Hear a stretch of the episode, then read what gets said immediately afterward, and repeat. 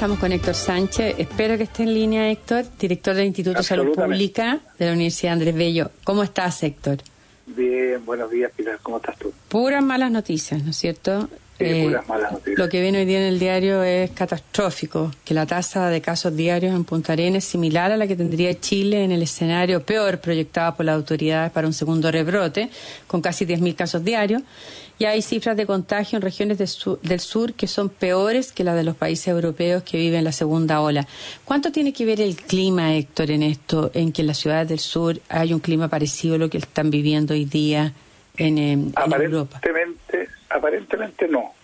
Aparentemente este virus se comporta bastante parecido en distintos climas y en distintas temperaturas. Por lo tanto, eh, yo creo que tiene que ver más con el comportamiento de la población y la capacidad de reacción de los sistemas de salud para poder enfrentar eh, el testeo y la trazabilidad. Porque en definitiva, cuando uno observa, por ejemplo, eh, lo que ha sucedido en, Europa, ya efectivamente en Europa ellos parten en un periodo en el cual eh, su primer pic lo, lo tienen hacia hacia inicios del año, ya en marzo, marzo aproximadamente, marzo, abril, mayo. Ya, eh, por lo tanto, desde esa perspectiva ellos eh, estaban entrando en un periodo de, de, altas temperaturas. Y posteriormente viene el verano boreal de Europa, ¿ya? y ellos se relajan eh, porque creen de que el problema está bastante resuelto. Fíjate que incluso hubo algunos países donde la cantidad de contagiados por algunos días fue cercana a cero. Entonces, frente a eso, ya el pensamiento de la gente e incluso el pensamiento de algunas autoridades fue que el problema ya estaba resuelto. Y eso llevó a que eh, con una insuficiente capacidad de testeo y trazabilidad, llevó a que en algunos países se disparara el segundo brote que se produce eh, en el mes de eh, agosto, en el mes de julio, agosto, julio, agosto, agosto, septiembre, digamos. Entrando ellos a su otoño. Exactamente, exactamente, y después del periodo de vacaciones. Lo que se produjo en ese momento fue un gran, una gran apertura, porque la gente estaba como muy desesperada de llevar tantos meses eh, encerrada, y esa situación eh, llevó a que se produjera el segundo brote. En el caso nuestro, yo diría que tiene más que ver con el comportamiento de la población, ya eh, y con la falta de capacidad de testeo y trazabilidad. En el sur, la capacidad de trazabilidad no es la misma que hay en la región ah. metropolitana. O sea, los 40.000 test que hacemos diarios de PCR no reflejan lo que está ocurriendo en Magallanes. Eh, no, necesariamente. Hay, hay una distribución anormal, no anormal, digamos, diferente entre distintos lugares del país en cuanto a testeo.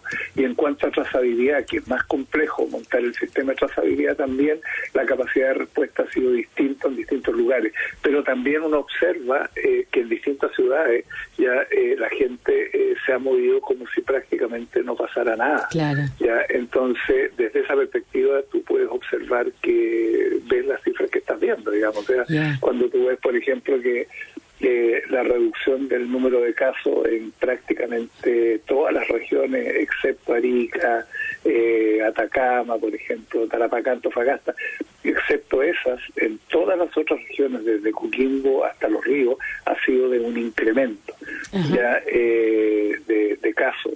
Lo mismo eh, la reducción de, de, los casos por millón de habitantes. Yo te diría que los casos por millón de habitantes en Arica, en Valparaíso, en la metropolitana, en O'Higgins, eh, para qué te digo de Maule a, los lagos, digamos, ya son bastante altos, son son eh, casos por millón son mayor a 40, digamos. Entonces se está perdiendo el control del manejo de la, de la pandemia, porque si estas regiones, Magallanes, los ríos Biobíos, que tienen hoy día eh, cifras alarmantes de contagios diarios, y tienen, por ejemplo, Magallanes tiene la mayor tasa de contagios diarios 47, pero Punta Arenas cumple 100 días en cuarentena. Y si tiene pocos PCR, mala trazabilidad, la gente dicen que los brotes son al interior de las casas, y, como en Europa. Eh, bueno, y que no los asusta el virus porque la, tiene baja letalidad, por ejemplo, en, en, Punta Arena. Entonces, ¿Cómo se maneja una situación así? ¿Qué herramientas tienes tú si ni siquiera te funciona la, la cuarentena? Mira, yo, yo diría que las únicas herramientas son básicamente las siguientes. La primera es eh, que tiene que haber una autoridad sanitaria con alto liderazgo. ya eh, Y yo creo que, en definitiva, eh, esta autoridad sanitaria lo está logrando ya con, con el liderazgo que tiene.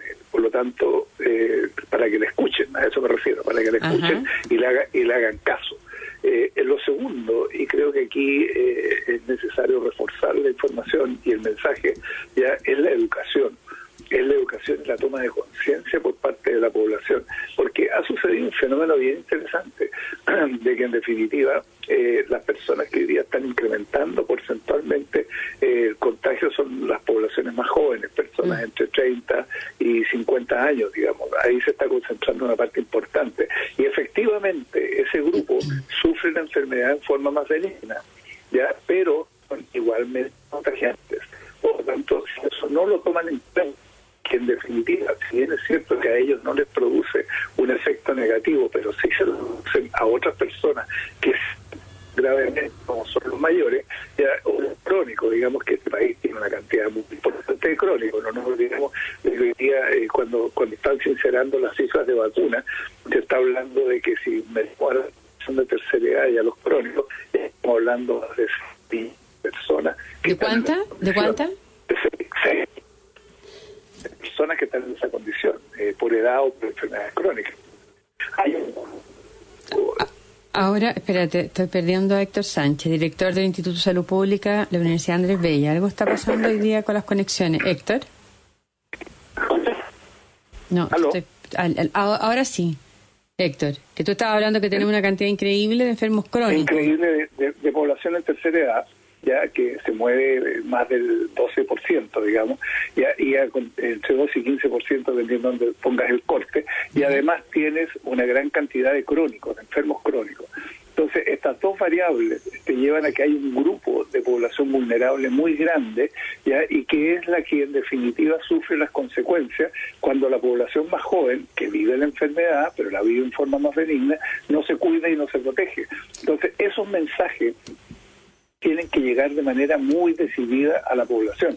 Porque fíjate que hay un, hay un problema con esta, con esta enfermedad. Nosotros solo tenemos para protegernos hoy día, hasta que la vacuna pueda estar eh, funcionando, tenemos solamente ya eh, la variable de distanciamiento físico, el uso de mascarilla y el lavado de manos.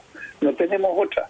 eso es lo único que se ha demostrado que tiene algún efecto. Y eso se ha relajado. esa perspectiva, eso se ha relajado y la gente se ha relajado y uno lo ve en las calles si en definitiva uno ve que ya no toda la gente eh, mantiene el distanciamiento físico, se producen aglomeraciones. El fin de semana pasado en los malls se produjo en la región metropolitana una eh, aglomeraciones importantes por, eh, porque la gente captó de que era el último fin de semana que tenía antes del fin de semana cerrado por haber pasado la etapa 2, ya, y se produjeron aglomeraciones, pero con eso lo único que se genera es una mayor probabilidad de contagio.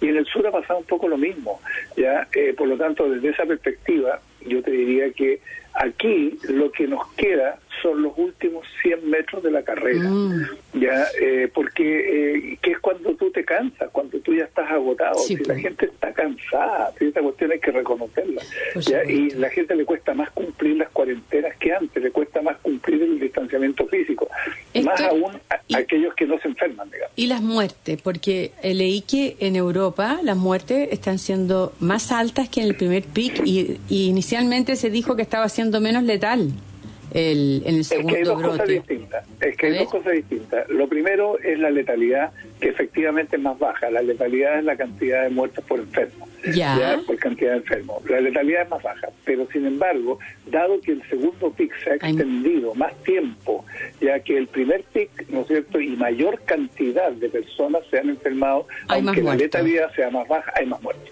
Por lo tanto, en estricto rigor, efectivamente hay más muertos en este Pero el resultado final es que hay más muertos. Oye, yo te pregunto, ¿es efectivo? Eh, el gobierno va, porque han dicho, ayer dijeron que van a medir la efectividad de las medidas que han tomado en la región metropolitana para ver si podemos salir de la fase 2 para Navidad eh, dentro de dos semanas. ¿Hay, ¿Es tiempo suficiente para que puedan ver si hay resultados? Mira, es tiempo suficiente para ver si acaso es necesario eh, intensificar las medidas que actualmente están tomadas. Yo creo ah, no para volver, no para relajar, dices no, tú. No, no, no, no, creo que para relajarla. Yo no creo que en dos semanas vamos a tener un cambio significativo de los indicadores que nos ah. permitan avanzar a la etapa 3 en, la región metropolitana. Yo lo veo muy difícil. ya eh, Por lo tanto, creo que es más probable de que en dos semanas vamos a tener noticias de que o nos mantenemos en la etapa 2 ya o vamos, eh, muchas, eh, probablemente muchas comunas y probablemente toda la región metropolitana incluso podrían pasar a la etapa 1 y va a depender fundamentalmente de cómo evolucionen los indicadores. Si los indicadores evolucionan positivamente, ya que todos esperamos y que la gente se haya comportado bien, pero yo lo veo dudoso por lo que te estaba comentando. ya eh, mala noticia. Y, por la y por la movilidad de la gente hacia la quinta región, tú lo has visto también como la cantidad de vehículos que en el fin de semana largo que se desplazaron.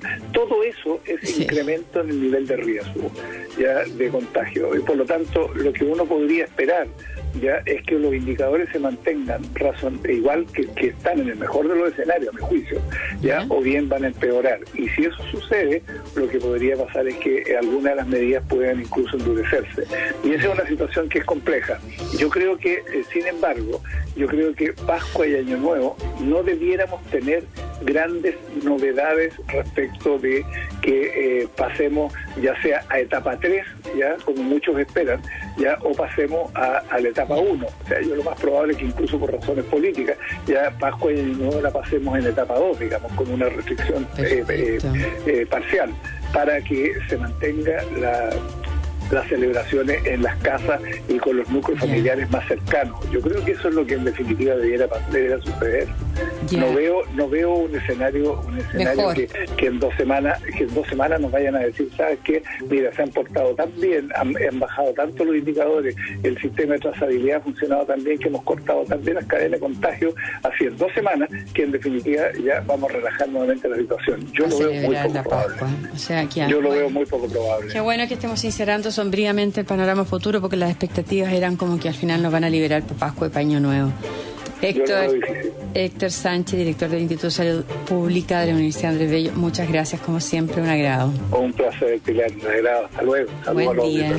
Y buen día también a ustedes y nos vemos mañana.